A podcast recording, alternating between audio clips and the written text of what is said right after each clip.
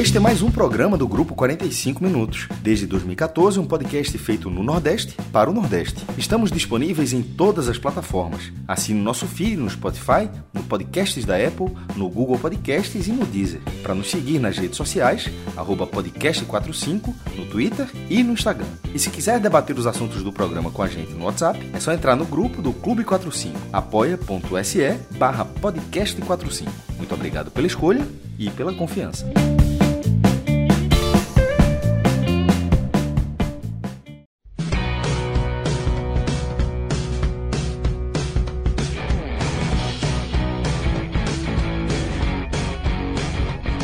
Agora sim, começando mais um telecast na área. Eu, Thiago Minhoca, estou aqui na apresentação com Iago Mendes aqui também me ajudando nessa análise da vitória do Fortaleza na última rodada da Série A de 2022, que garantiu Fortaleza em mais uma Libertadores, né? Vai disputar a pré-Libertadores do próximo ano. A gente vai diminuir, vai essa palavra é difícil, mas a gente vai na minúcia de, detalhar o que tem para o Fortaleza no próximo ano, como foi essa recuperação de sair da lanterna do campeonato no primeiro turno para fazer essa campanha histórica do retorno. E claro, né, obviamente, conto com vocês aqui no chat e todo mundo está acompanhando. Se estiver vendo a live gravada, isso não impede você também de deixar o like para contribuir aqui com o nosso conteúdo. E claro, quem está na edição, aliás, na direção dessa live é ele, o nosso canalha favorito, Rodrigo Carvalho, é Carvalho, né? É Carvalho, né?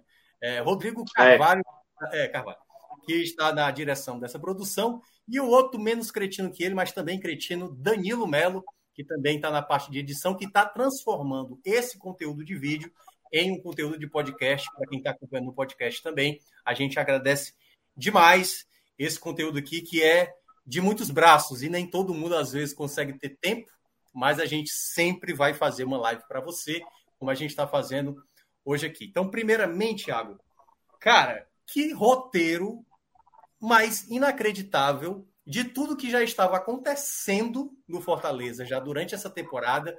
Eu estava até, quando eu estava vindo para o caminho, eu estava tendo uma carona, eu falei, cara, o Fortaleza na Libertadores largou com duas derrotas, os outros duas equipes, né, Colo-Colo e, e, River Plate, largaram com, com duas vitórias, parecia que não ia ter chance lá na Libertadores, conseguiu, passar para as oitavas de final, em meio ali uma Série A, é aquele começo né, que a gente vinha sempre falar aqui, Iago, de um Fortaleza que deixava escapar vitória nos minutos finais, um empate que se transformava em derrota.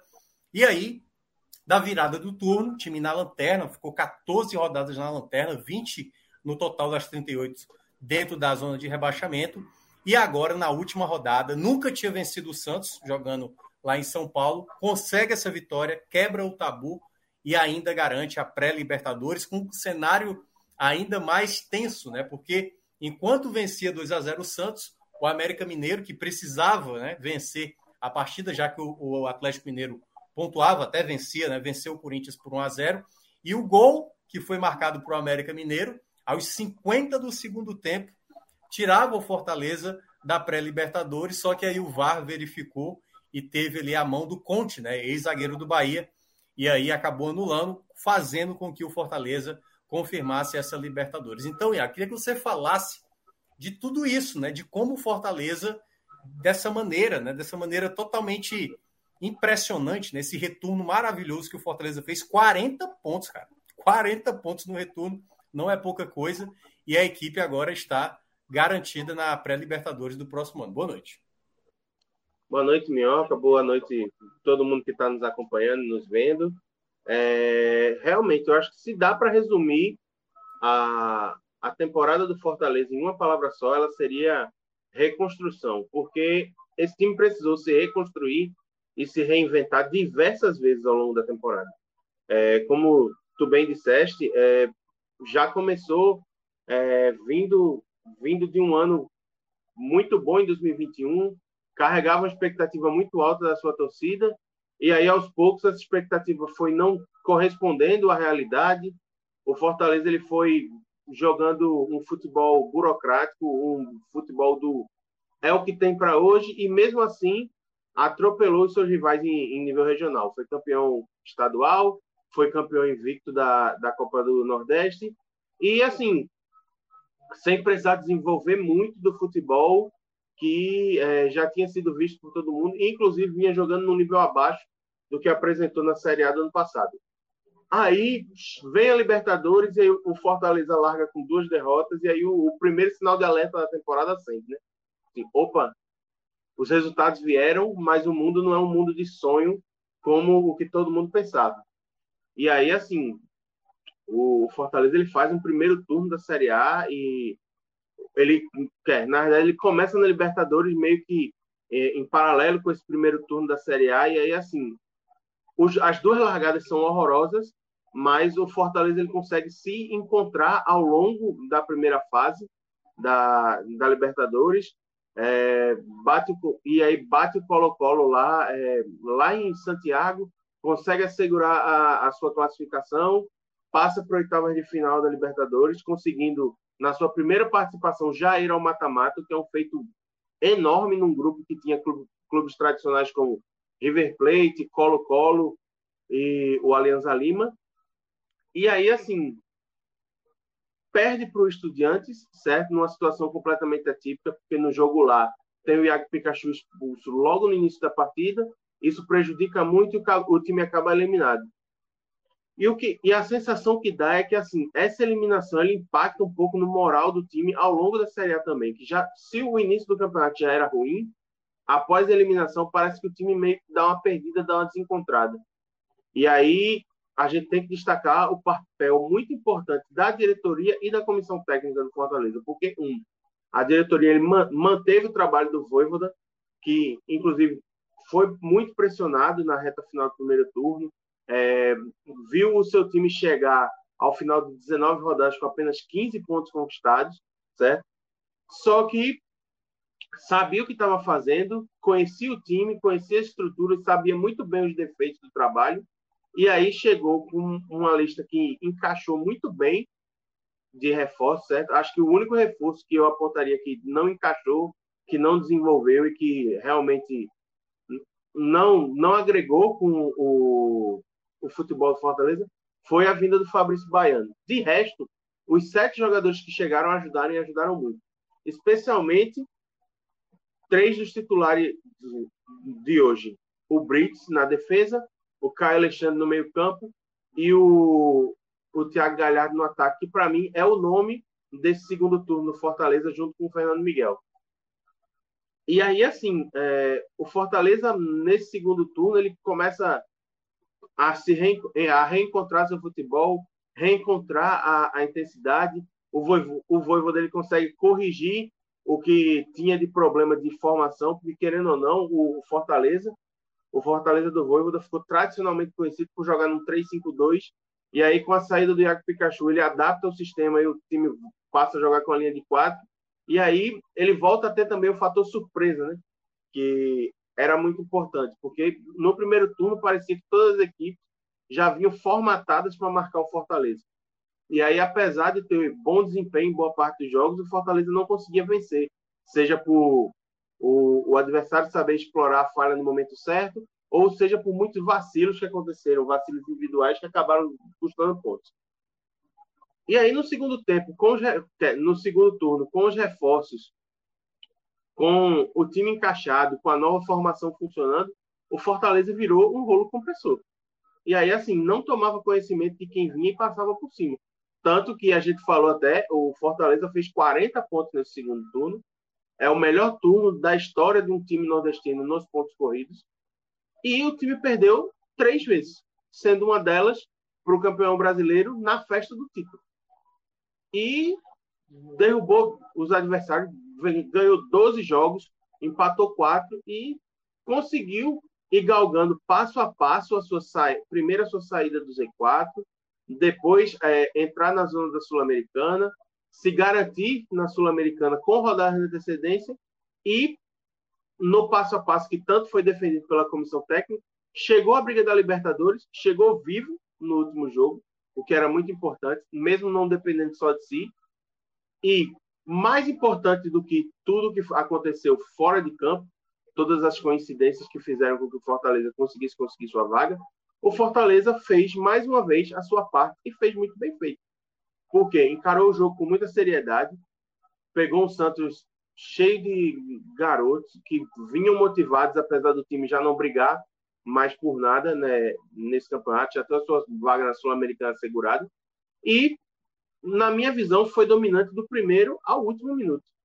É, Fortaleza ele começa o jogo tentando agredir um Santos que veio mais fechado e que tentava buscar o contra-ataque e a velocidade, especialmente com o Marcos Leonardo e o Ângelo, que são dois bons, bons jovens dessa equipe do Santos, dois bons, muito bons jogadores, duas das boas revelações do futebol brasileiro nesse ano, e encontrava muita dificuldade porque o Santos é, tinha linha, as linhas muito baixas e evitava que o Fortaleza penetrasse pela, com a velocidade dos seus dois pontos, que vem sendo os principais articuladores do jogo do Fortaleza nos últimos, nos últimos jogos, o Romarinho e o Pedro Rocha.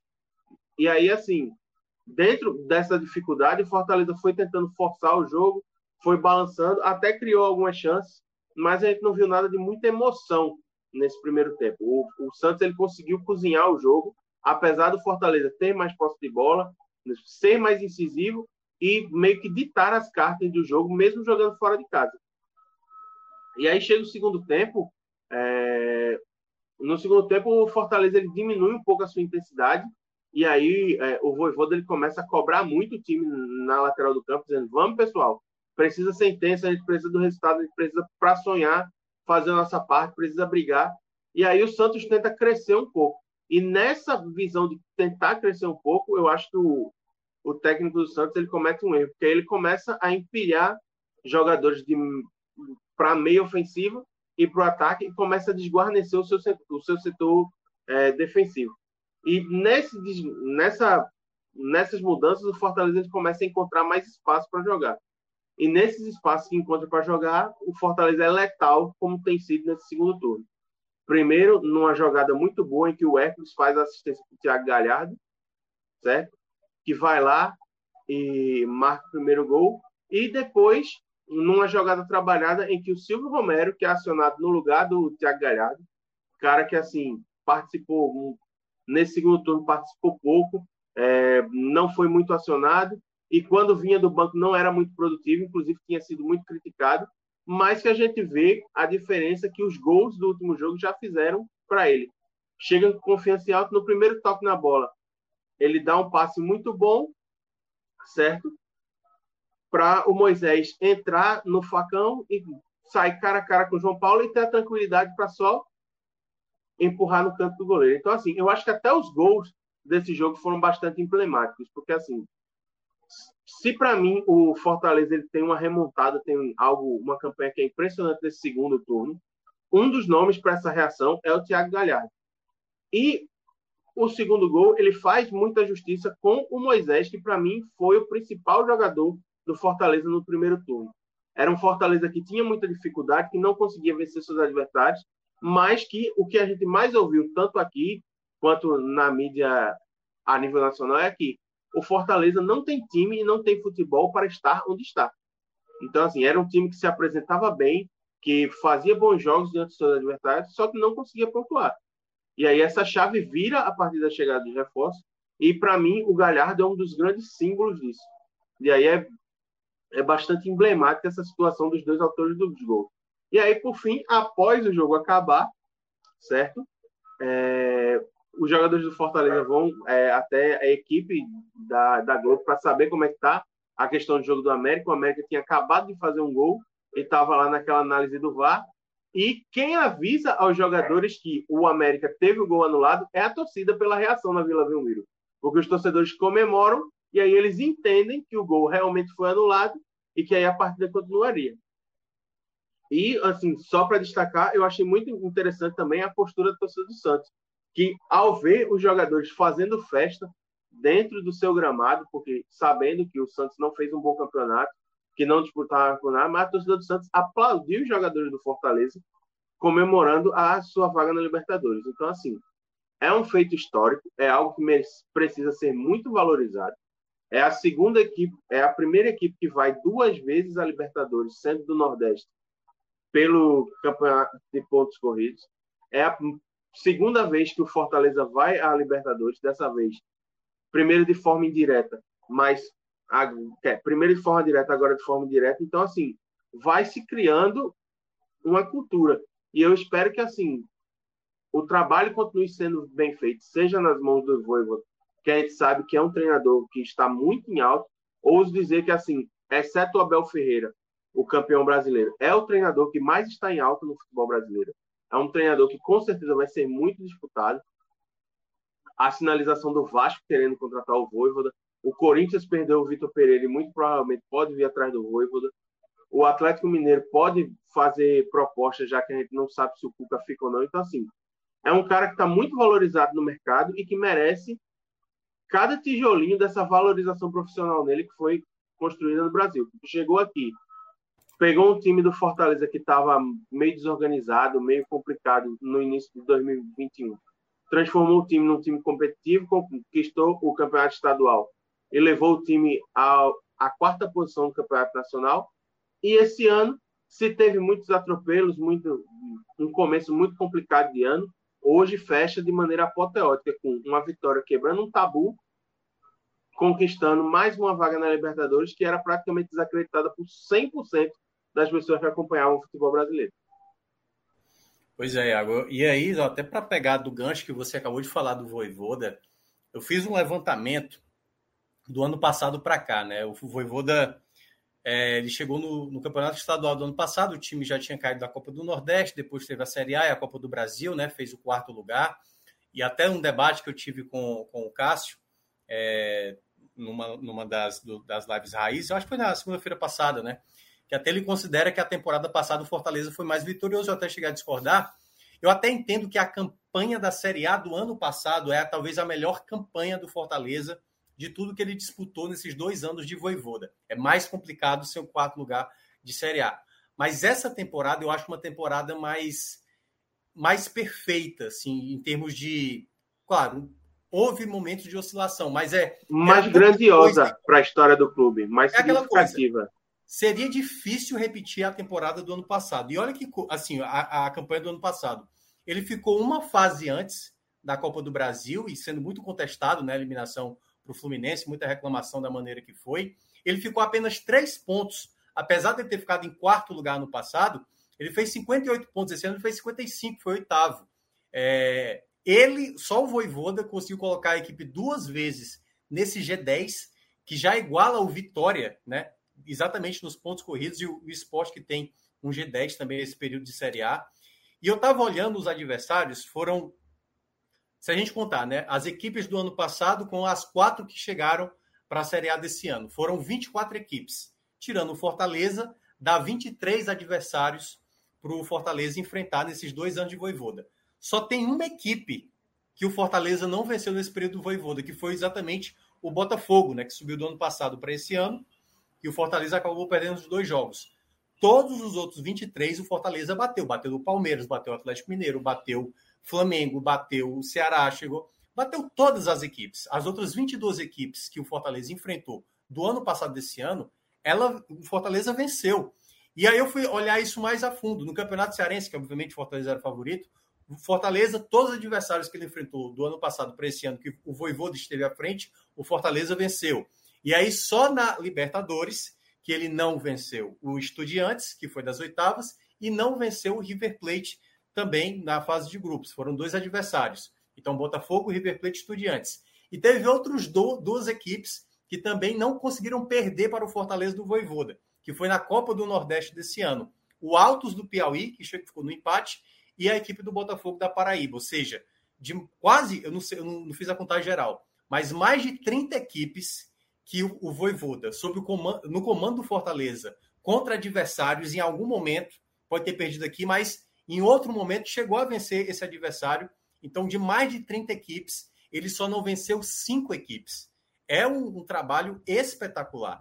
Que aí recai, Iago. Eu acho que agora, depois de tudo isso, o torcedor está muito feliz, muito animado, junta com esse outro sentimento de tipo, cara, e o Voivoda vai ficar? Porque agora essa é a grande. Ah, na verdade, essa já era a questão já de algumas semanas, né? Fortaleza já estava garantido, né? No mínimo na Sul-Americana. Então, se garantisse uma Libertadores, seriam algo a mais. Muitos torcedores até acham, Iago, que o fato de ter garantido uma Libertadores possa ser um, um motivo a mais para convencer o Voivoda a ficar, né? Porque a gente viu durante essas semanas proposta do Bahia, proposta do Vasco, né? Muita gente lá do Vasco do Rio de Janeiro garantindo que o Voivoda está fechado, o que eu acho muito difícil, conhecendo o estilo do Voivoda. O Voivoda sempre pareceu um cara muito íntegro, assim, na ideia de eu não vou fechar com ninguém enquanto eu não terminar o trabalho.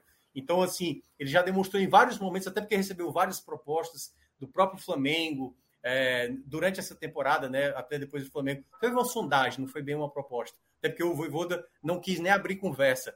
O próprio Atlético Mineiro, no final do ano passado, quando o Cuca saiu, o Atlético Mineiro veio atrás e ele tinha dado sim para o Fortaleza.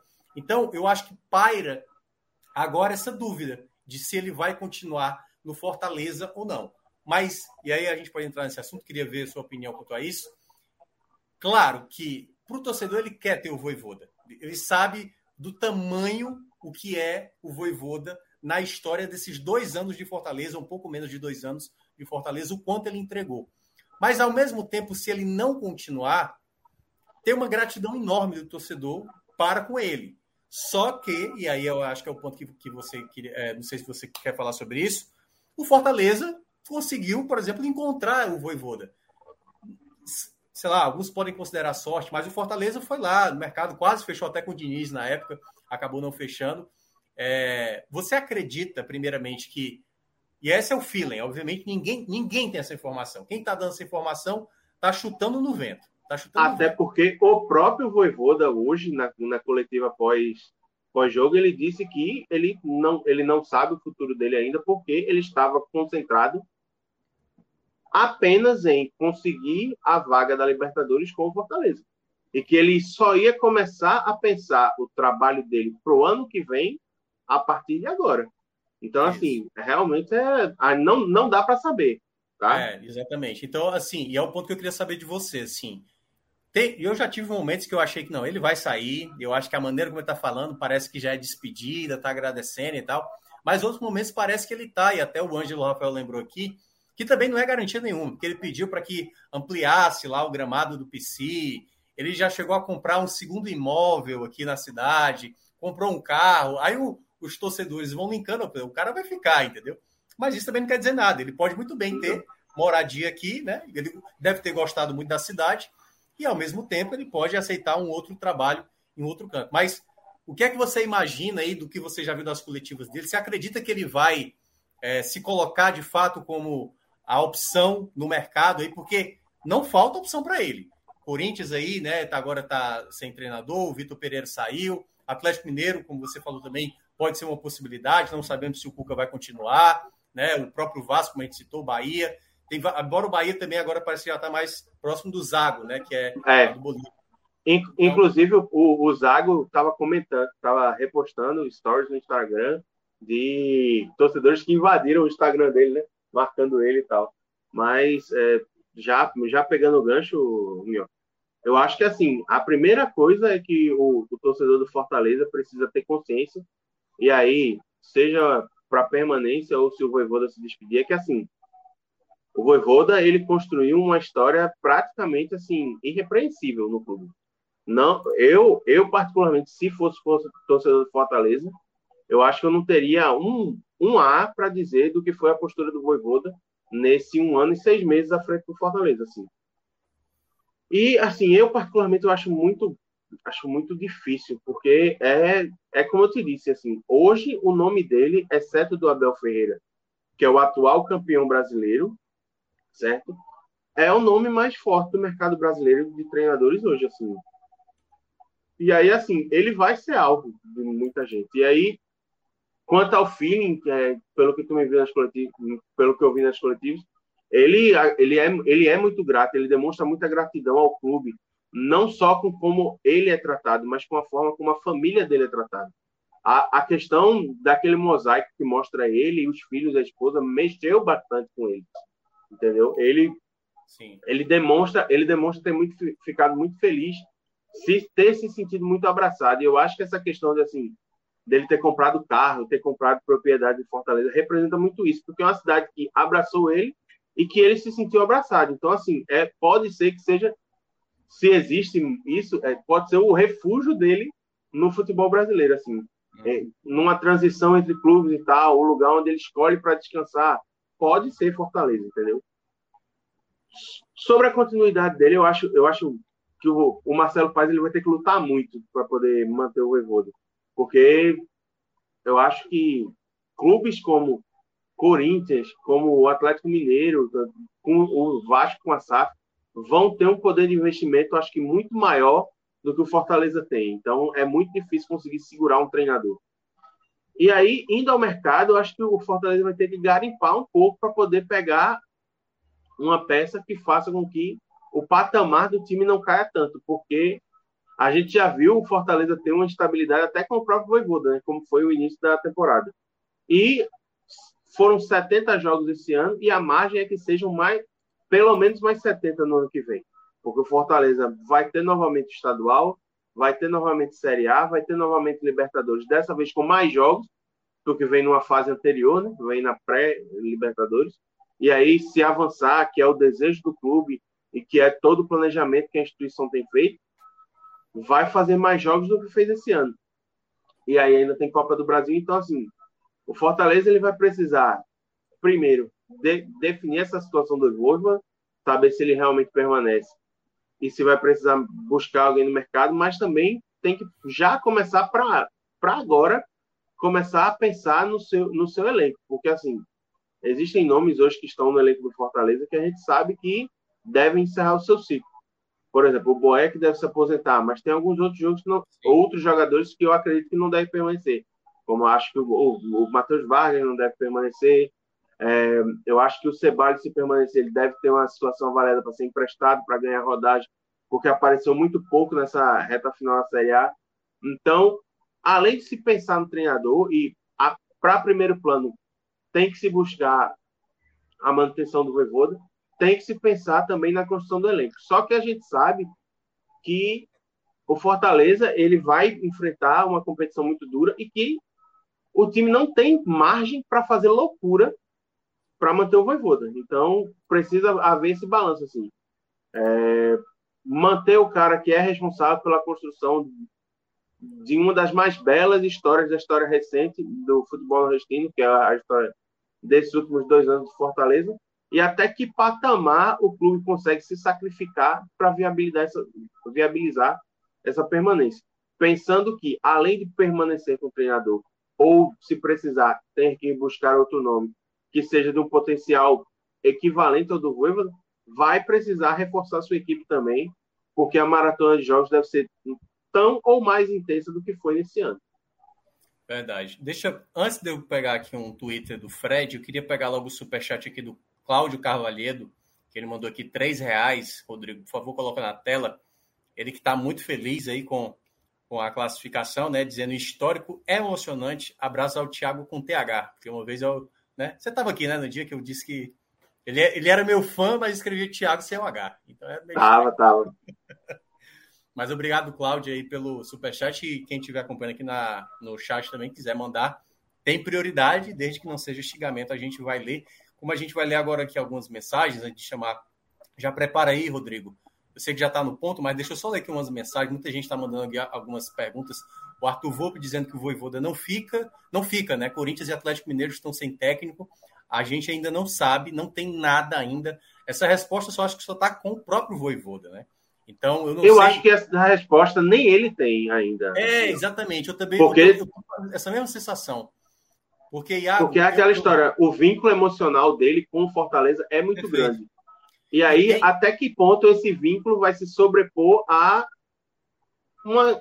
A gente pode. Mas é um crescimento de patamar carreira, porque são clubes Sem com muito mais orçamento e com muito mais possibilidades de dar ao Voivoda chance de títulos internacionais, é, por exemplo. Eu, eu acho que tem um ponto muito importante, eu costumo falar que você ter a questão financeira, ela, ela, é, ela é bem importante, óbvio que ela é importante.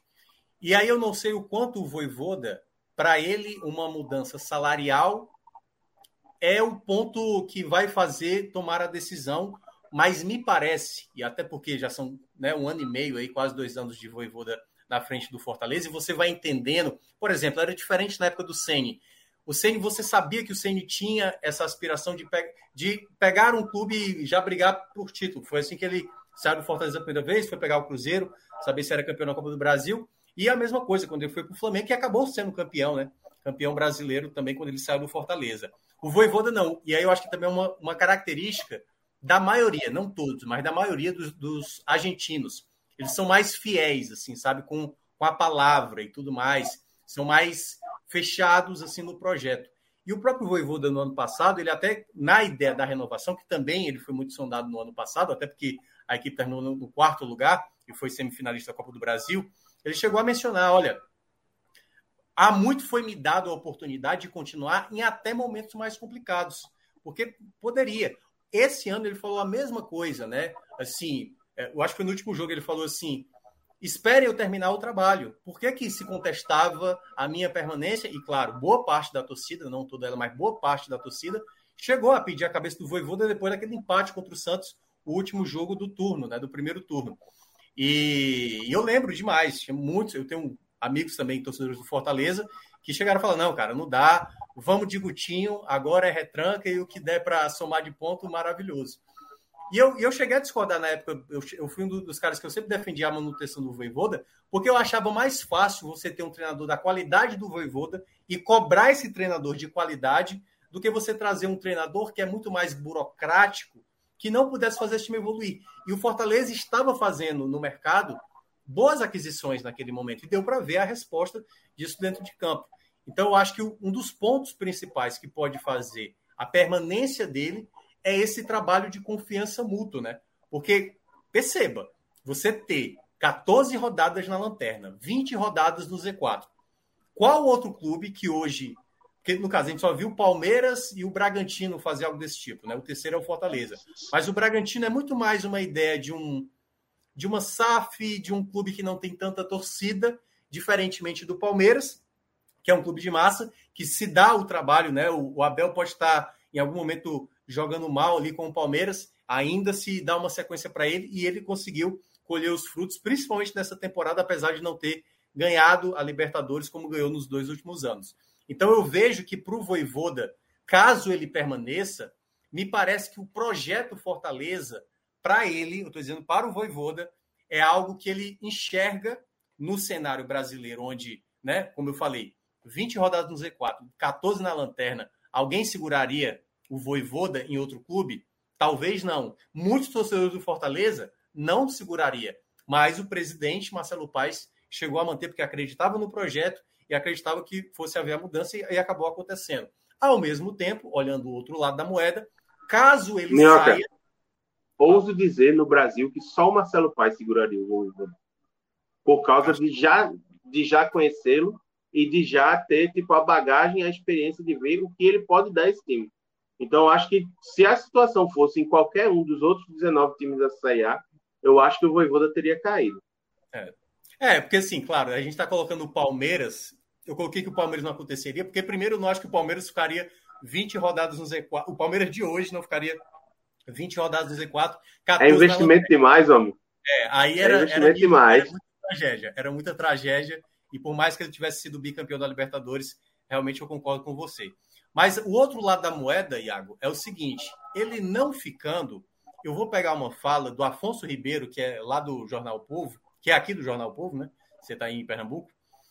Eu participando de um podcast com ele, eu gostei muito da maneira como ele explicou os motivos que fazem o Voivoda, é, digamos, ter as ambições dele. E ele chegou a falar uma coisa que no começo, quando ele chegou aqui, quando se falava muito do Voivoda, o Voivoda fazia treino de manhã cedo, o Voivoda ficava explicando para os jogadores como jogava o Liverpool, como jogava o Aston Villa. Ele é muito apaixonado pela Premier League e pelo campeonato inglês.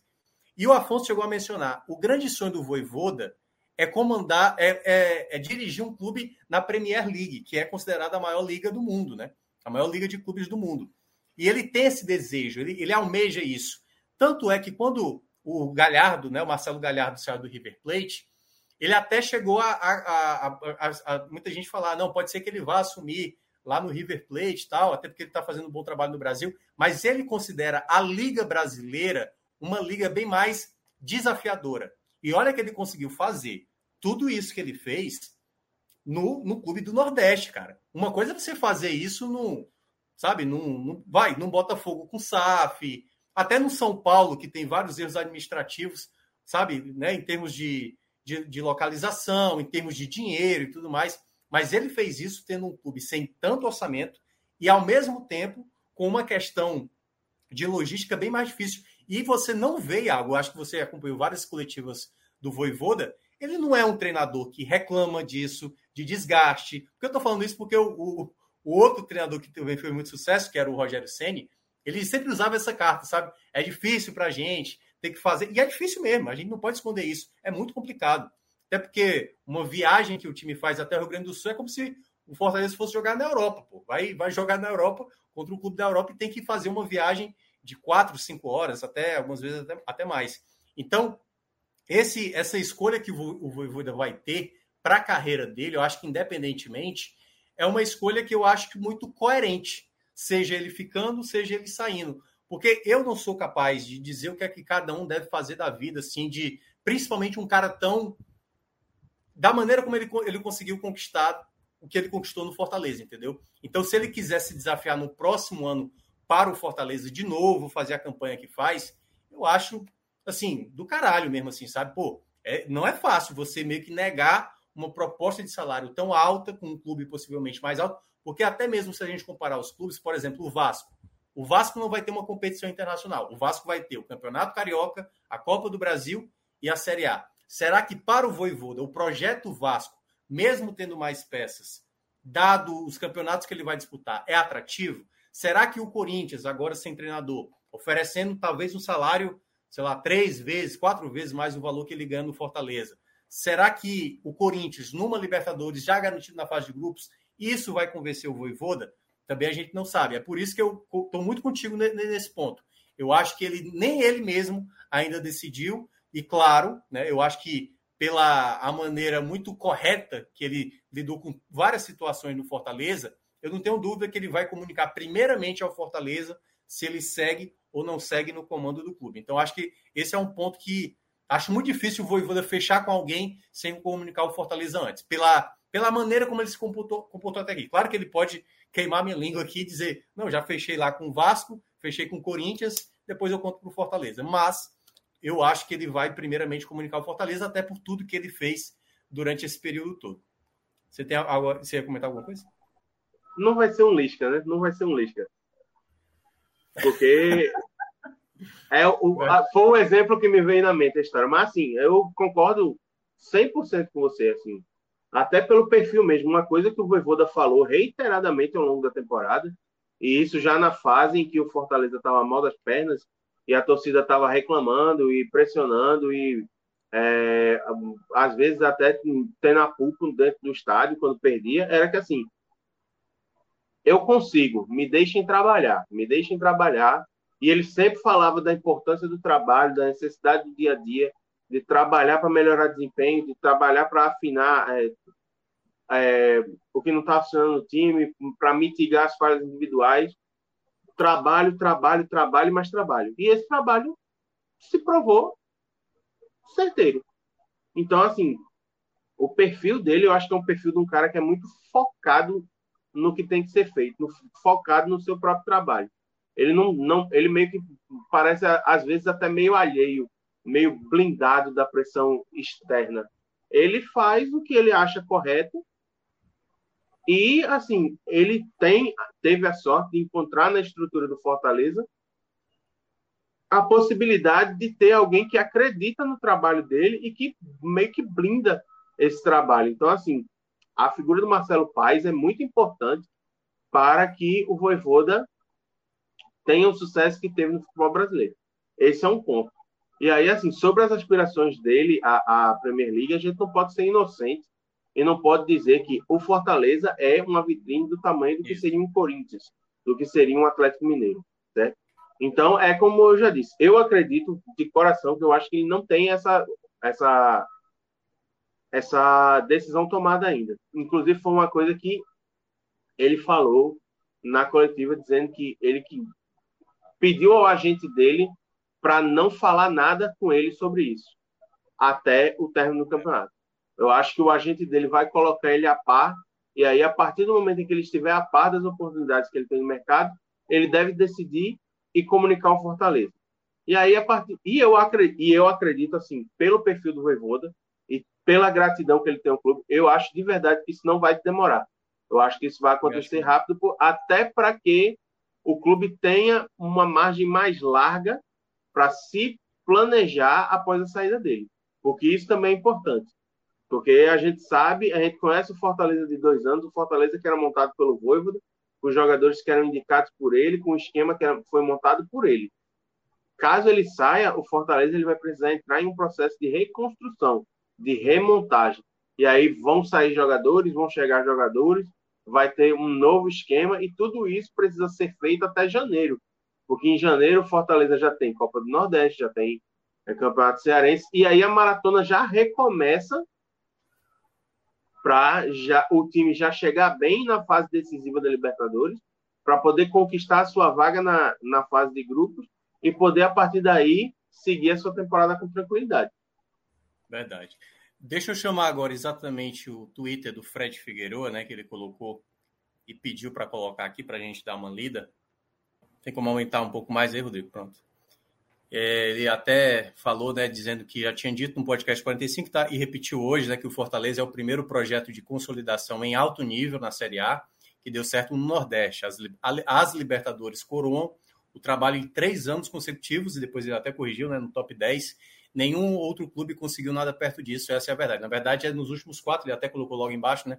Nos últimos quatro anos, três vezes no G10, né? Isso o Vitória teve duas vezes e o Esporte teve uma vez, e o Fortaleza aí nesses quatro anos teve, que aí eu acho que é o outro ponto do debate. É claro que o Voivoda é responsável por dois deles, né? Em duas tentativas colocou o time duas vezes no G10. Mas aí eu acho que tem um outro ponto também, que é o seguinte: o Fortaleza hoje, como clube, é a grande referência do Nordeste, assim, sabe? Saber como lidar com situações. Então, acho que. E aí eu quero falar do Marcelo Paes, assim. Claro, Marcelo Paes e a sua diretoria.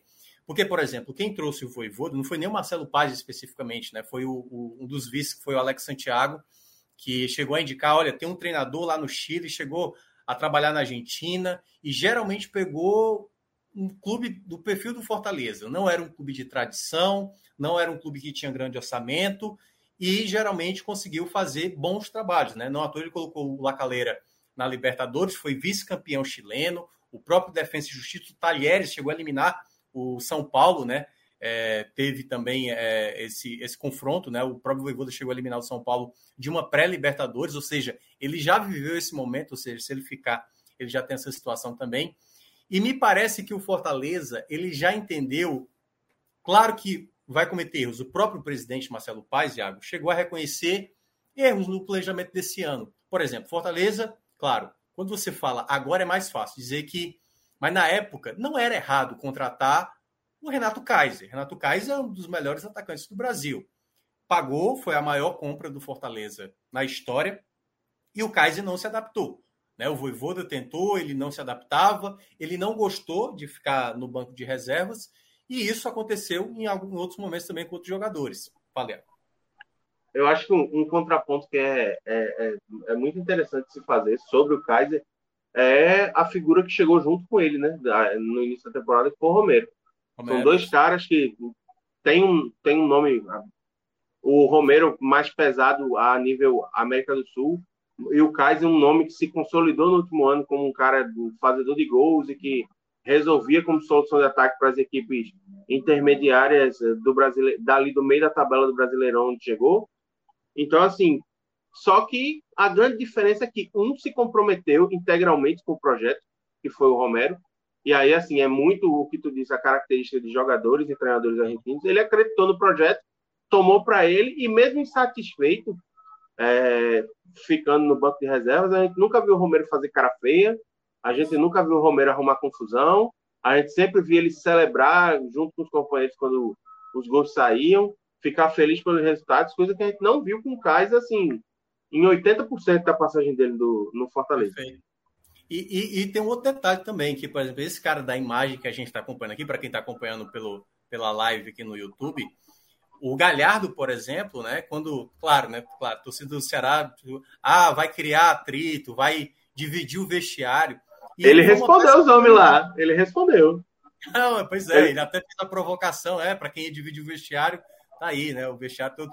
E eu acho que tem um ponto, ele chegou a dar entrevista, até eu participei dessa entrevista lá na Rádio Povo CBN, e que junta com aquilo que eu estava falando do Marcelo Paes, né? Naquele jogo, o primeiro jogo, depois que o Fortaleza empatou contra o Santos, o Fortaleza jogaria contra o Cuiabá fora de casa.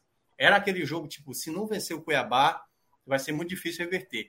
E o próprio Marcelo Paz, acho que eu cheguei a falar aqui da outra vez, falou que, quer dizer, o Galhardo chegou a falar, dizendo que o Marcelo Paz disse o seguinte: Olha, quero conversar com todos vocês. Ele imaginando, como ele passou por vários clubes, o Galhardo é um cara bastante rodado, que ia levar, ia ter aquela bronca, né? Ó, seguinte, amanhã tem que ganhar. Não dá para ficar fazendo corpo mole. Ele achava que ia ser uma bronca desse tipo. E o Marcelo Paz chegou a falar: olha, eu contratei vocês aqui porque eu sei da qualidade de cada um de vocês. Eu sei que você foi artilheiro de tal clube, eu sei que você foi o melhor jogador da. É, tipo, Pedro Rocha, você foi o melhor jogador na época do Grêmio, Galhardo, você foi artilheiro no Ceará, no, no próprio Inter, chegou à seleção brasileira. E ele, na verdade, pegou um grupo que estava desmotivado e que, para boa parte da torcida, praticamente a chance de rebaixamento era mínima, e fez daquele momento ver algo positivo, olhar o valor de cada jogador para esse momento. É por isso que eu acho que, por mais que saia o Voivoda, e não vai ser fácil, assim, imaginar, imaginar se o Voivoda sai... Achar nem pode... algo parecido é, não, mercado. Você pode até trazer um bom treinador, mas essa sombra, tudo que o Voivoda já fez nesses dois anos, ela é muito pesada. Então, você vai ter o pentacampeonato, né, que muitos torcedores estão animados para buscar o pentacampeonato cearense. Assim, eu já vou dizendo de antemão, e aí vale para Ceará e para Fortaleza, certo? Eu, não, eu, eu, eu acho que é o de menos na próxima temporada, mas eu entendo o contexto dos torcedores e, obviamente, dos clubes, de um tentar evitar o Penta e de outro tentar buscar o Pentacampeonato. Mas eu digo é, o começo da temporada, tendo esse jogo que vale demais do mata-mata, né? O primeiro mata-mata, porque se você cair no primeiro mata-mata, nem Sul-Americana e nem Libertadores você tem. E uma Série A, que vai ser uma Série A muito mais pesada, Iago. Subiu o Vasco, Sim. subiu o Cruzeiro, subiu o Grêmio, subiu o Bahia, né? Bahia com SAF, Vasco também com SAF.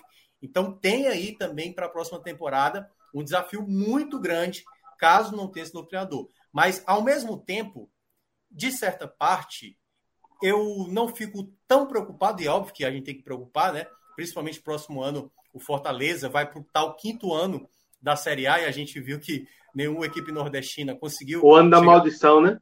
a maldição, embora eu acho que eu concordo muito com o que o Léo falou na época do Ceará, geralmente o clube que cai né, depois de quinto ano é porque tá mal. O Fortaleza tá bem. Sim. O Fortaleza não dá indício de que próximo ano vai, claro que pode acontecer, já aconteceu com tantos clubes com mais elenco, né, com mais dinheiro e conseguiu cair, mas o Fortaleza, da maneira como soube lidar com certas situações, me parece que caso não tenha o Voivoda para o próximo ano, ele vai possivelmente olhar, porque foi assim que ele escolheu o Voivoda foi analisando currículo a currículo, perfil a perfil, né? O próprio, o próprio é, é, Fernando Diniz, por exemplo, era um nome muito cotado. O Diniz não quis aceitar na época o projeto Fortaleza, foi bater no Vasco e, e hoje está no Fluminense, foi terceiro colocado do Campeonato Brasileiro. Então, assim, eu acho que o, o, hoje o Fortaleza, como clube, ele dá uma estrutura muito boa de trabalho, né? Porque se ele acredita no trabalho, era assim com o Ceni e deu para ver agora com o Voivoda, ele dá continuidade. Tipo assim, não, o time pode patinar, mas eu acredito que esse trabalho vai se desenvolver. Você quer o tempo? Eu vou dar o tempo. Porque Rogério Senna levou muita pressão quando perdeu o Campeonato Cearense de 2018 e o time conseguiu ser campeão da Série B logo depois. O próprio Voivoda, que tudo bem, ele tinha todo um.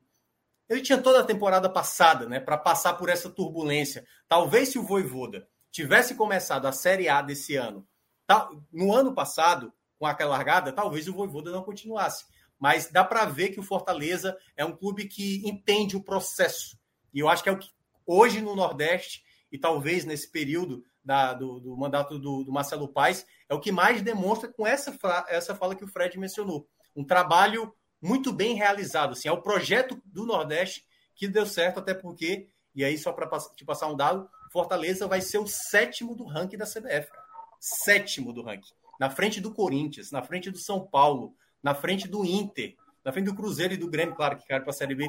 Então, assim, imaginar um clube do Nordeste ser o sétimo, que pega os últimos cinco anos, que é esse período que o Fortaleza está tendo sucesso, é de maneira impressionante.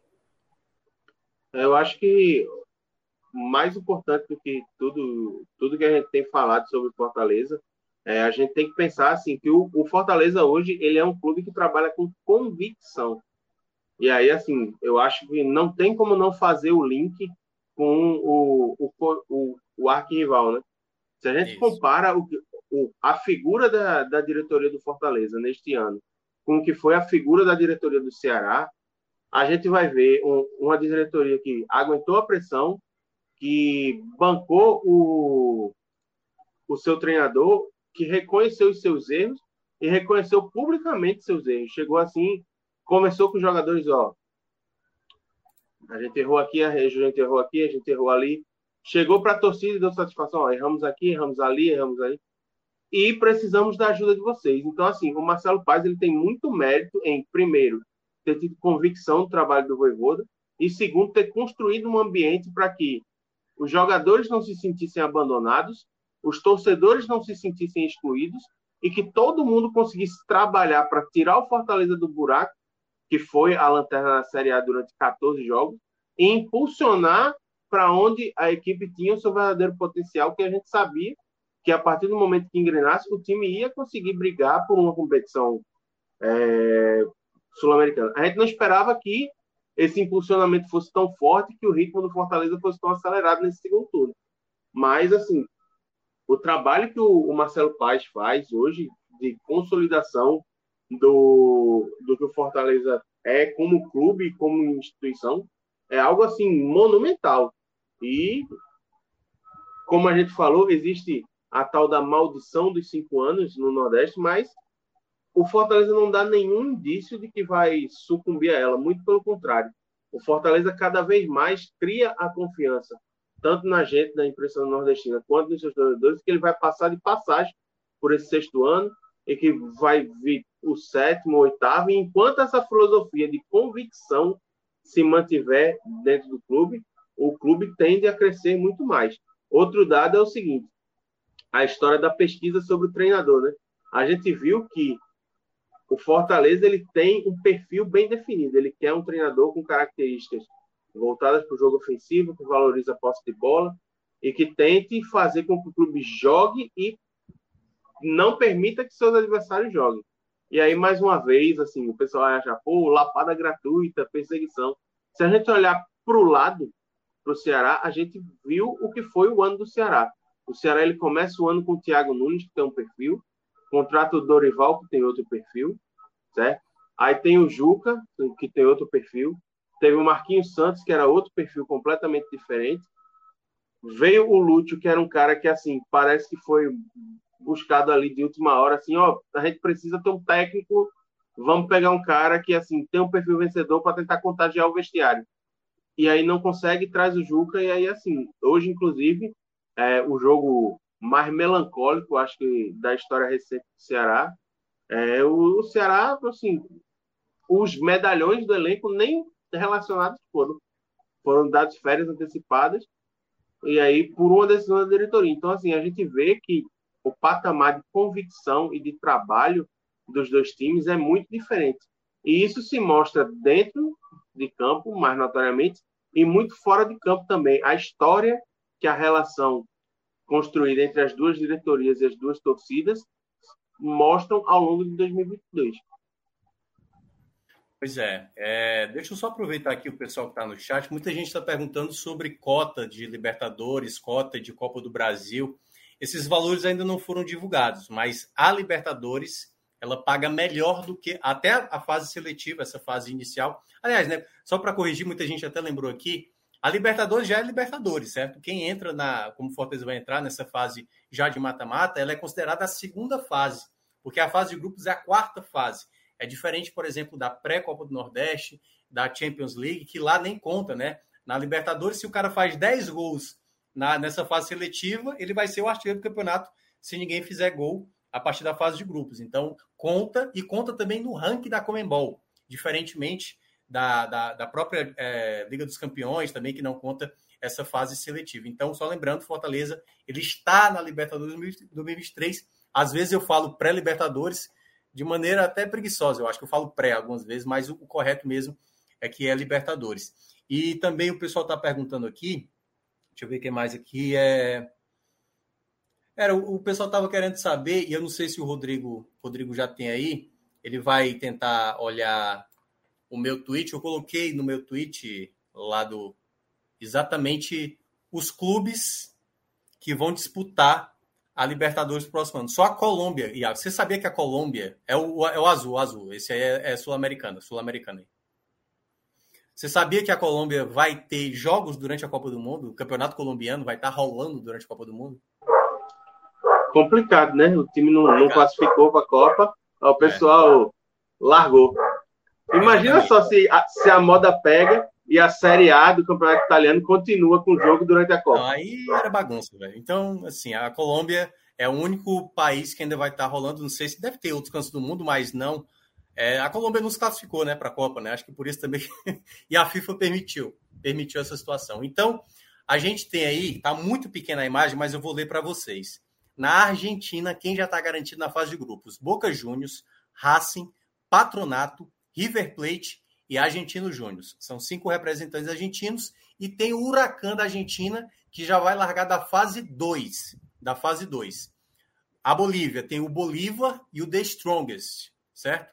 No Brasil, Flamengo, Palmeiras Internacional, Fluminense, Corinthians e Atlético Paranaense também na fase de grupos. No Chile, Colo-Colo e Nublense também a equipe chilena. Na Colômbia só tem garantido por enquanto o Atlético Nacional que ganhou a apertura foi campeão da Apertura, está faltando ainda o campeão do Clausura para saber quem é o segundo representante dessa fase de grupos. No Equador, Independente Del Valle, que foi campeão da Sul-Americana, mais o, o, Barcelona de Guayaquil e o Alcas.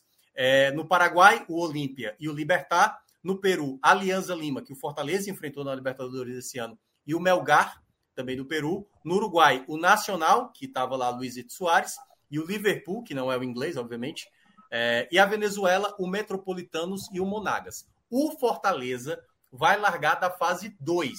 Da fase 2. Lembrando, na primeira fase, os seis, seis países, é, vai, cada um vai ter um representante, só não vai ter representante da Argentina, do Brasil, do Chile e da Colômbia. Os outros países, cada um vai ter um representante desses seis, três passam para a segunda fase.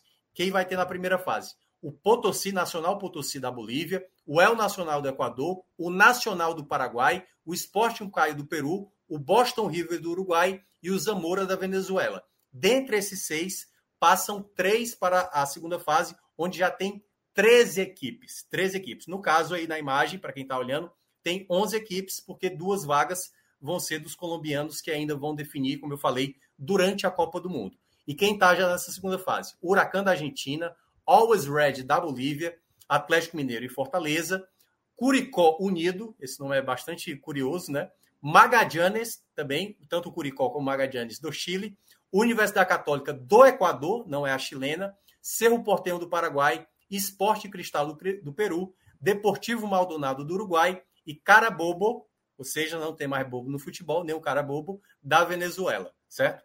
E aí, o ranking da Comembol ainda não saiu.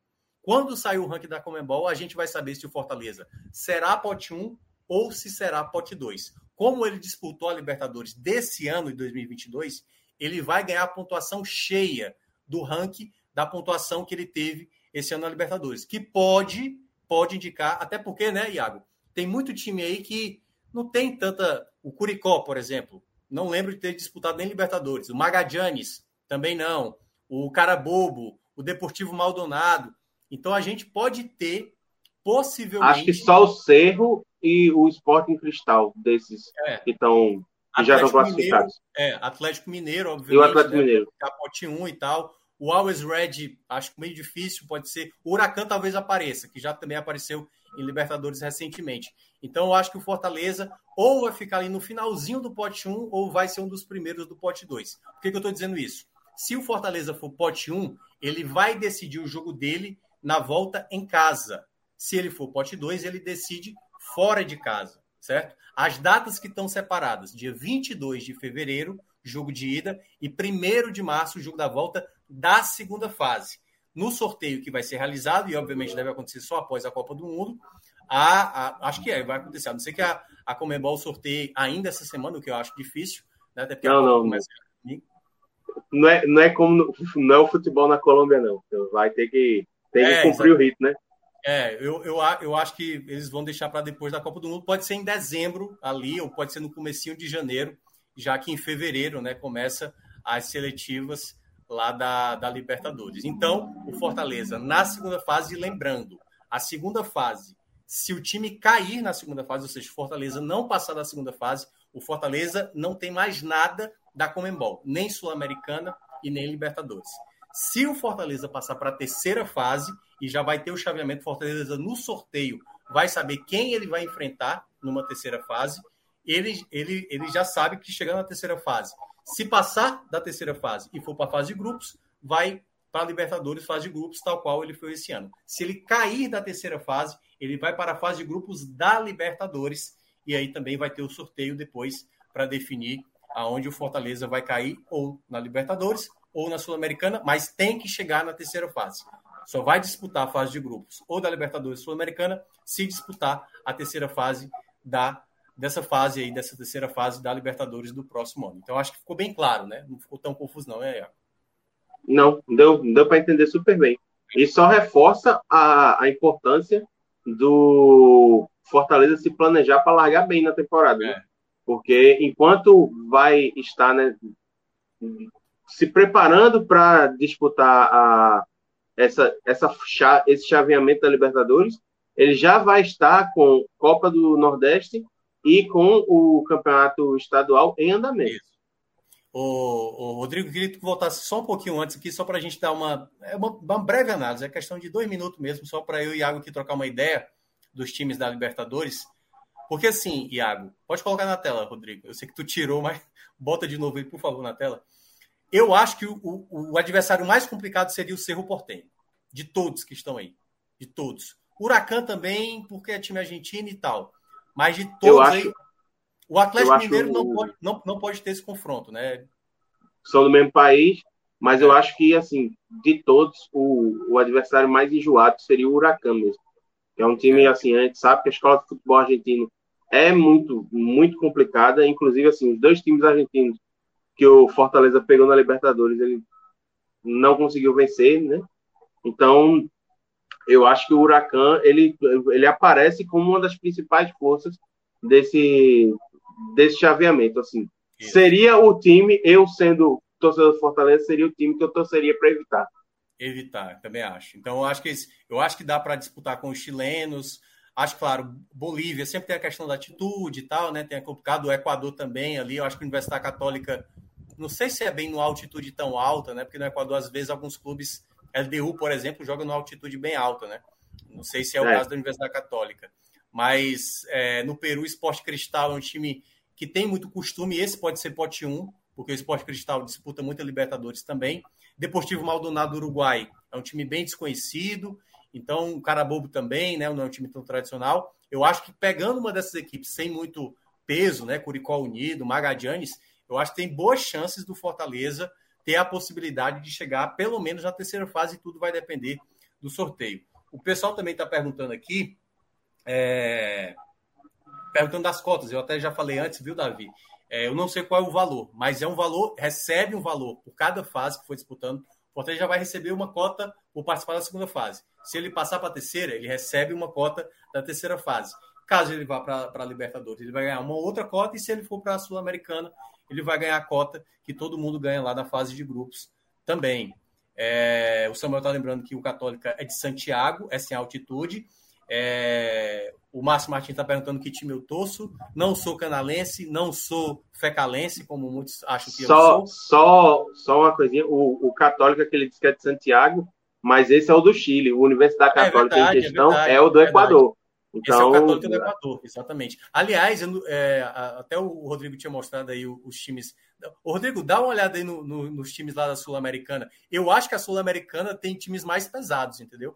Porque, por exemplo, ó, o Estudiantes que eliminou o Fortaleza tá na Sul-Americana, entendeu? São Lourenço, o Defensa e Justiça, né? Que é um time que o Voivoda chegou até passar. Tem o. O Nils. É, o Católica do Chile tá lá também, por exemplo.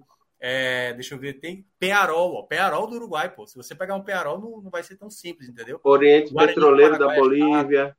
LDU, Emelec. Então, assim, eu acho que o Fortaleza, mesmo disputando essa fase pré, né, se ele passar, eu acho que ele tem boas chances de disputar. Eu acho que a Libertadores, em termos de peso de time, ela não ficou tão pesada como esse ano o Fortaleza disputou. Claro, o Fortaleza já entrou na fase de grupos. Então, só para explicar aí para o pessoal, certo? Então, acho que ficamos entendidos. Então, vamos chegar agora na. na Pô, é, é, é, ah, tá. O Samuel Lima está dizendo que ele se confundiu. Achei que ele tinha se embaralhado por conta aí da explicação. É, então, vamos agora para a reta final. O pessoal está falando coisa de mim aí, não sei nem o que está falando. Mas, em todo caso, Iago, vamos falar. É claro que você pode falar dos jogadores que foram importantes hoje, mas eu queria que você falasse muito dessa desse time do Fortaleza que termina, né? Porque eu acho que, por exemplo, uma curiosidade que aconteceu hoje. Ele tinha quatro meias, hoje o Voivoda. Quatro. Lucas Lima, Otero, Vargas e Crispim. Ele não utilizou nenhum dos quatro. O que me parece que para o próximo ano, por exemplo, o Otero está fechando o ciclo, pode ser que renove. Lucas Lima também está acabando o empréstimo. É, não sei acho se ele... difícil que fique. Também acho que difícil, acho que está fechando o ciclo. Vargas também é um jogador que tem até contrato, mas eu acho que já, bem, já, já bateu a cota do, do, desgaste. E o Crispim também, né, que não fez uma temporada tão boa como a do ano passado. Então, eu queria que você falasse dos jogadores que foram importantes nessa temporada. Eu queria que você falasse é do geral mesmo, sabe? Quais foram uhum. os jogadores que mais te chamaram a atenção? Claro, muitos deles chegaram nessa segunda janela, como você até já deu uma, algumas informações ali no seu comentário, né? Galhardo, Brits, Lucas Sacha, Carlos Alexandre, jogadores que foram relevantes. Mas eu queria que você falasse do geral mesmo, desses jogadores que foram importantes na temporada. Tá, meu. Eu vou me deter primeiramente ao time que entrou em campo, tá? E aí, assim, eu acho que dá para a gente citar praticamente um jogador por setor que teve, assim, um, uma importância fundamental para essa arrancada e recuperação. Começando pelo gol, assim, o que o Fernando Miguel fez no retorno é um negócio assim impressionante. Um cara que chegou como a solução do gol, chegou, não conseguiu passar confiança nos primeiros jogos, perdeu espaço o Max Wallace, virou terceiro goleiro do time, certo? Mas que não fez cara feia, não fez birra e continuou trabalhando. Tanto que, assim, é o primeiro jogador que o Fortaleza foi lá e efetivou a renovação inclusive assim, já sabendo da saída do Boeck, sabia que ia precisar de uma, uma carta de segurança para poder já iniciar o ano com um, um goleiro confiável. Inclusive, agora, assim, deve ter o, o Luan Poli como reserva imediata, que a torcida do esporte conhece bem. Assim, é um goleiro que é, oscila. Então, é muito importante ter esse cara que é a base do teu time e que dá a confiança para o time poder jogar, que é o goleiro. Na defesa, assim, para mim, e aí avaliando como um todo, mesmo chegando já na metade da temporada, ninguém foi mais importante na defesa do Fortaleza do que o Brits. É, assim, um absurdo o achado que foi o Brits para o Fortaleza. Um cara que joga nas quatro posições da linha de defesa e que joga bem em todas elas e que é importante em todas elas. A gente viu o Brits começar jogando como lateral direito, e já como sendo o substituto imediato do Pikachu quando houve a transição, né, do esquema do 352 para 442 ou depois 433 e sendo muito importante fechando o, o, lado direito que era um lado que era um lado de sangria do Fortaleza. O Fortaleza sofria muito defensivamente por ali, desde a saída do Pikachu, que já era muito explorado por, por ter uma característica ofensiva muito grande, e com o período em que o Tinga passou lesionado, passou quase dois meses fora. Então o Brits ele chega para solucionar a lateral direito. Depois que o Tinga volta, ele é deslocado para a zaga e aí ele não só é um jogador muito seguro na zaga, como ele consegue elevar o nível dos companheiros que jogam com ele, tanto seja o Tinte, seja o Benevenuto. E até na lateral esquerda quebrou um galho quando o Juninho Capixaba teve suspenso. Então, assim, é impressionante e tem que ser olhado com muito carinho a situação do Brits para, se possível, já propor uma, um aumento de contrato para deixar ele o máximo de tempo no possível. Peraí que o cachorro tá latindo não, tá aqui. O cachorro, o cachorro mas tá dando para ouvir, né? Você está discordando ou está concordando com você de maneira... Tá querendo, tá querendo participar. No meio campo, assim, no meio campo, assim, a dupla de volantes do Fortaleza, Lucas Sacha e Caio Alexandre, acho que deu um encaixe muito interessante. Porque são dois jogadores que dão dinâmica de jogo muito boa, certo? Sabem jogar, sabem distribuir, sabem passar e marcam muito bem. Eu acho que o trio formado com eles dois e o, o Hércules, eu acho que já não teria nem muito o que mexer, assim. Eu acho que já poderia, já seria um excelente trio para começar o ano de 2023 e aí começar a moldar o time e a tentar buscar opções a partir dessa base muito sólida no meio-campo. Inclusive, destacar o Hércules, que para mim foi o melhor em campo hoje, jogou muita bola, distribuiu muito bem, marcou muito bem, deu passe para gol, assim, disse no, no último pod e vou dizer de novo, eu acho que é, é um cara que o Fortaleza tem que ter uma atenção especial, porque é um cara que é muito jovem, tem muito talento e pode render frutos muito bons para o clube mais à frente. Então, assim, eu acho que o meio campo do Fortaleza ele foi o, um dos pontos altos dessa campanha de reação a partir do momento em que encaixa e que todos conseguem desempenhar muito bem. E no ataque, assim, eu acho que não dá para falar do ataque do Fortaleza no retorno sem citar o Thiago Galhardo. O cara que foi contratado sobre é, a desconfiança de ser o, o termômetro, o, o, desequilíbrio da balança, né?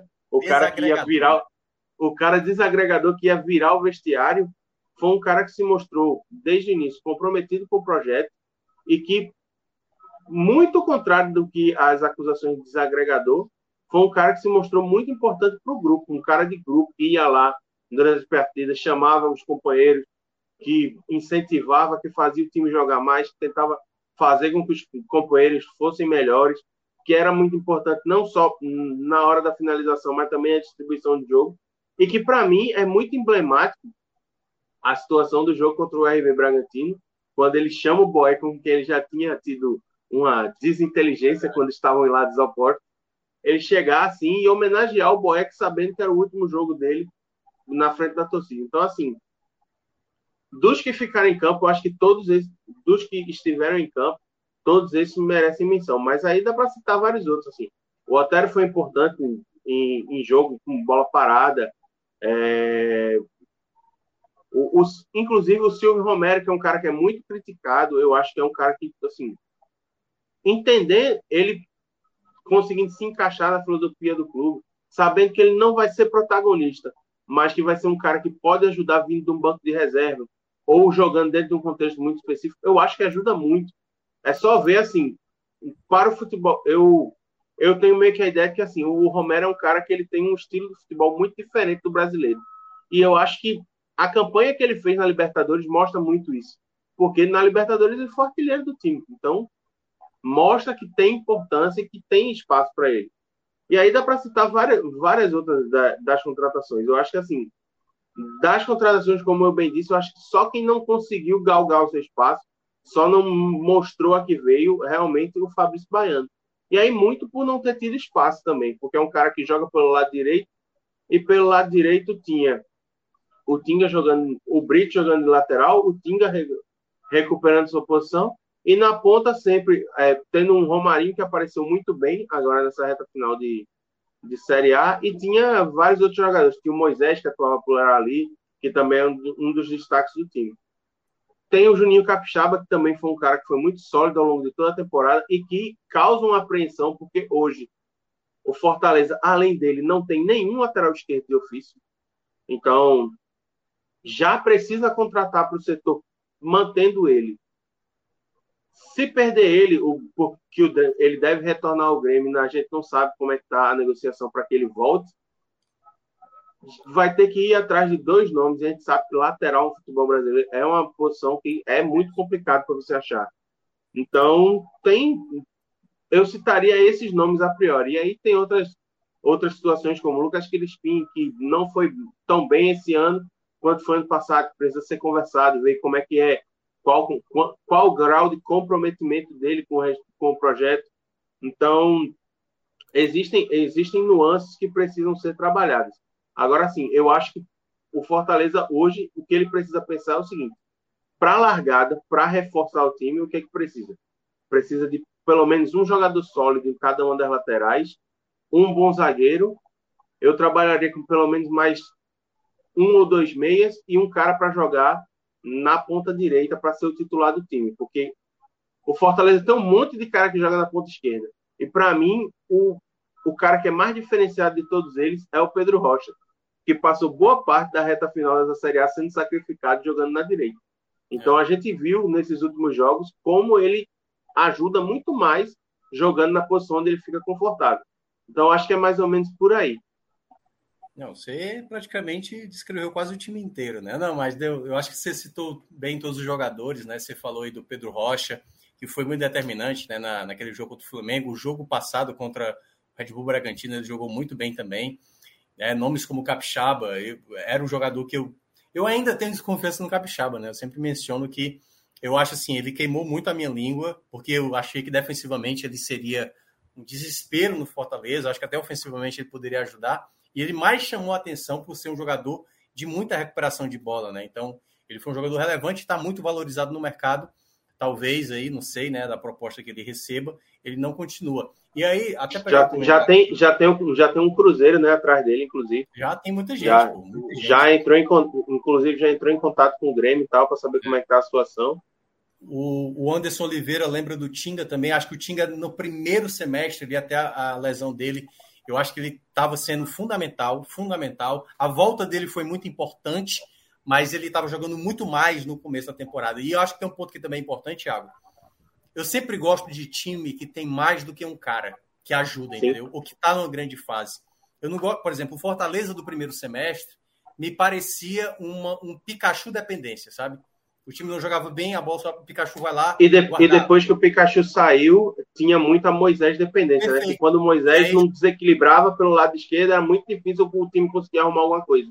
Perfeito. E aí você começou a ver vários jogadores se destacar. Sacha entrou bem, Carlos Alexandre entrou bem, Brits entrou bem, o Tinga voltou, o Fernando Miguel passou a ser uma segurança, é, aí começou, quando você tem vários jogadores em ótima fase, é melhor. O próprio Fortaleza de 2019 e o Fortaleza do ano passado, de 2021, sempre tinha um jogador vendo um bom momento. Teve um momento do Robson, teve um momento do, do David, teve um momento do Ederson, do Benevenuto, é, do próprio Tinga. Em 2019 teve um momento do Elton Paulista, do Romarinho, do, do Edinho, do Oswaldo.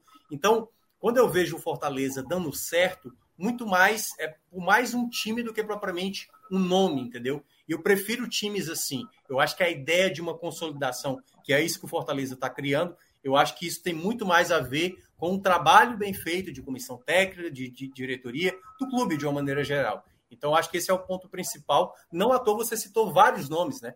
Vários jogadores que, obviamente, tiveram aí sucesso.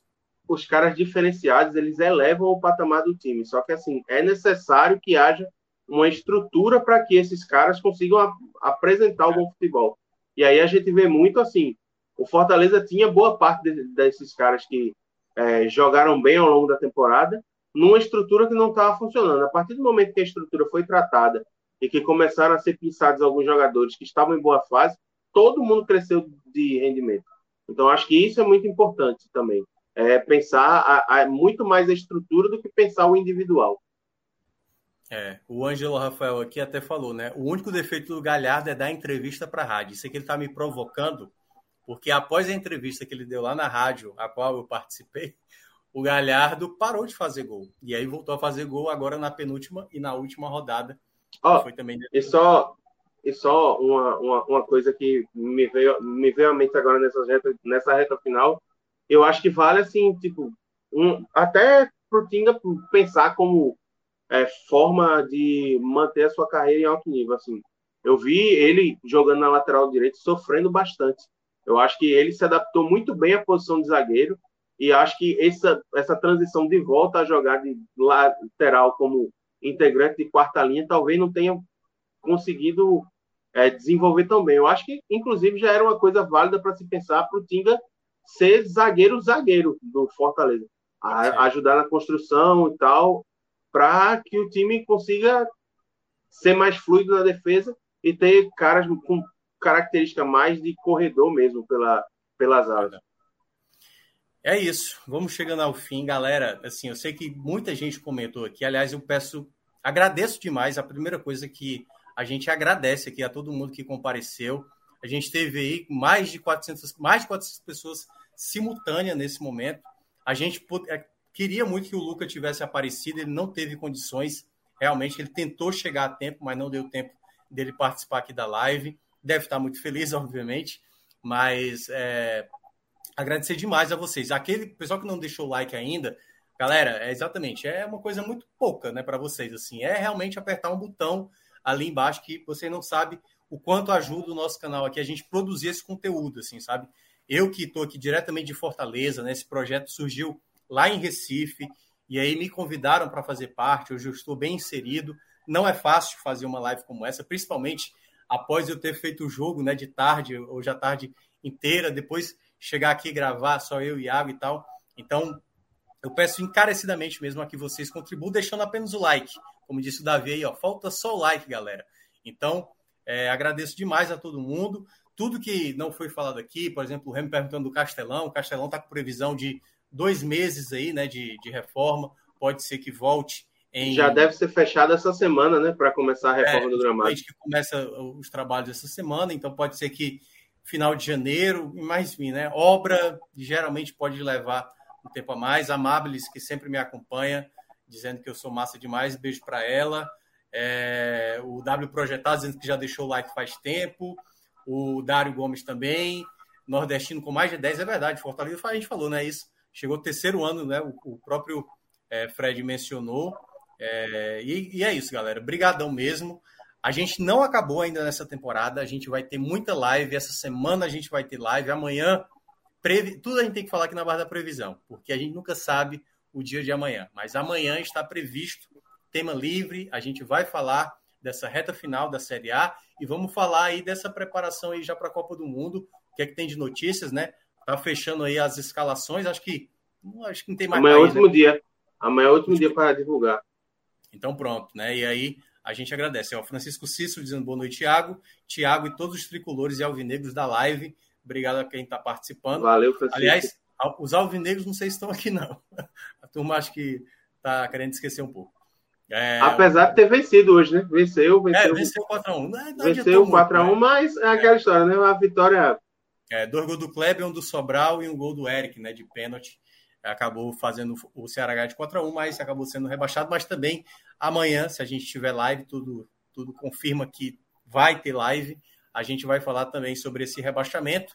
Do e Ceará tem cobertura para... diária no NE45 também, e... tem que lembrar. Boa, Exatamente. Iago Mendes, por exemplo, escreveu sobre o jogo. E aí, obviamente, você pode também, quiser acompanhar, entra lá né, no NE45. Você, olha aí, ó, a, a, chamada até do cachorro do Iago aí também para acompanhar, fazendo aí. Ó, e tem aqui embaixo também, ó. Aliás, a gente esqueceu de fazer um, o nosso Mechan, Iago. Vamos fechar com o Mechan, né? A gente não fez o, o, o Bet Nacional. Rodrigo, você não me lembrou. Então vamos fechar fazendo as nossas apostas do Bet Nacional. Deve ter alguns jogos ainda rolando, não sei o que é que tem, mas deve ter algum jogo aí. Rodrigo, corre aí, porque a gente não podia terminar a live sem fazer a nossa aposta do Bet Nacional. Então, quase eu esqueço e aí eu ia levar bronca do, da chefia, né? Então, ó, é, amanhã, vamos ver o que é. Nossa, tem campeonato da Albânia. Deixa eu ver aqui. Tem, tem alguma coisa aí mais palpável, não, cara? Brasil amanhã não tem. ah... Brasil, acho que não. Acho que a turma tá de férias. Não, aí é só 31 de dezembro, esquece. Não, não tem nada das principais ligas. Eu acho, eu acho que nas principais ligas talvez tenha alguma coisa. Olha a Colômbia, o... Colômbia, vai lá, olha a Colômbia, que eu disse que o campeonato colombiano ainda não, ainda não, não vai. Não eu, vai não tenho, eu não tenho certeza se foi hoje ou se é amanhã, mas se eu não me engano, na Itália tem Juventus e Lazio. Agora pode ter sido hoje também, e a gente pode ter perdido essa, essa oportunidade aí. Não, acho que se aparecesse, aparecia logo de cara aí. É, então acho que foi hoje. Colômbia, Colômbia, Colômbia aí, ó. Milionários e Deportivo Deportes Pereira. É Milionários, né? Assim, é. na lógica, né? Vamos, vamos juntar isso aí, vai. Bota o Milionários aí. E vamos pegar um outro jogo aí. A gente encontra um outro jogo bom aí, algum canto aí. Para Bósnia, Dinamarca. É... Se quiser, o que dá, o que dá para começar a apostar é, por exemplo, a NBA tá rolando. Se quiser, dá para ir na NBA. Dá uns palpites no basquete. Dá para brincar. Vai juntar aí, vamos lá. Pronto, tu é bom de basquete aí, ó. Utah Jazz contra Filadélfia. Hum, Utah Jazz está em reconstrução, mas apesar de tudo, está jogando bem. Tem o, o Philadelphia estrelado, mas anda vacilando nos jogos. Eu acho meio difícil. Pô, Deixa eu ver. Eu, eu acho que é um jogo. É, um, não, o jogo é, é em Utah, eu acho, porque lá a, a lógica é ao contrário. É o ah, time é? que visita o, o, é o, primeiro, o mandante. Né? É. Eu acho que, assim, dois jogos que são promissores para apostar, por exemplo, eu acho que o Golden State Warriors deve vencer o Sacramento nesse clássico da Califórnia, né? Hum. E o, o, o time do LeBron, o, o Lakers, tem sofrido bastante nessa temporada. E o Brooklyn Nets tem o Kevin Durant que está enfileirando jogos de 25 pontos ou mais. Ah, então, então fazer, é, acho aí, que ó. dá para fazer essa duplinha. Essa 3, tripla, no caso. Essa tripla, é que ah, estamos juntando ah. aí com o Milionários da, da Colômbia, que é o que é. é. capaz de quebrar a nossa aposta. Juntar basquete é. com futebol da nisso. Bota 50 aí e seja o que Deus quiser. Mas quem quiser apostar no Bet Nacional, chega lá com o código podcast45, também ajuda demais a turma aqui do projeto. E também é bom lembrar, né? Você pode fazer sua aposta. A gente vai agora entrar em semana de Copa do Mundo a partir do próximo domingo, estreia da Copa. Brasil tentando buscar o hexacampeonato. Brasil estreando dia Jogo 24. demais. Né? Dia 24, não é isso? 24, né? 24 às 4 horas da tarde. Ó, a Amabilis escreveu aqui para você, ó. Já virei fã do Iago e do cachorro dele. Tá vendo? Acabou de escrever. Rodrigo, acabou, Rodrigo. Tu quer apostar mais Copa Verde? Copa Verde, eu acho que nem tem ainda, pô. Definiu a final, mas. Eu, eu acho, acho, que nem, nem tem ainda. Nem entrou ainda, aqui foi definido ontem. Acho que não entrou ainda, não. Copa Verde. Mas deixa, na semana amanhã a gente vai ter programa, qualquer coisa a gente aposta amanhã. Beleza? Pode tirar aí, pode tirar da tela. Então, agradecer a todo mundo, agradecer realmente a quem é, chegou até o final aqui com a gente. Agradecer realmente a todo mundo que fez parte aqui de todos os teles. Iago, que me ajudou demais em vários cenários de ausência, quando o Léo não podia, quando eu ia chegar atrasado, quando o Luca, no caso hoje, também não podia comparecer.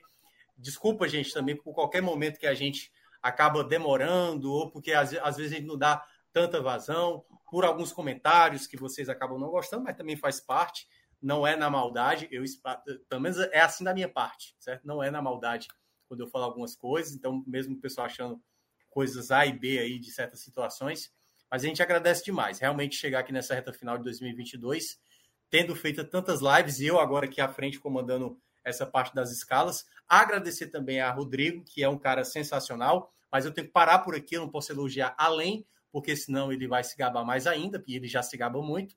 Danilo também, que é um cara sensacional, e a todo mundo que também ajudou, ajudou demais nesses projetos dos telecasts dos jogos. Mas volta a falar, ainda não acabou a temporada, tem mais conteúdo até o final do ano aqui no 45 Minutos. A todos, boa noite, valeu Iago, valeu todo mundo e até, quem sabe, amanhã.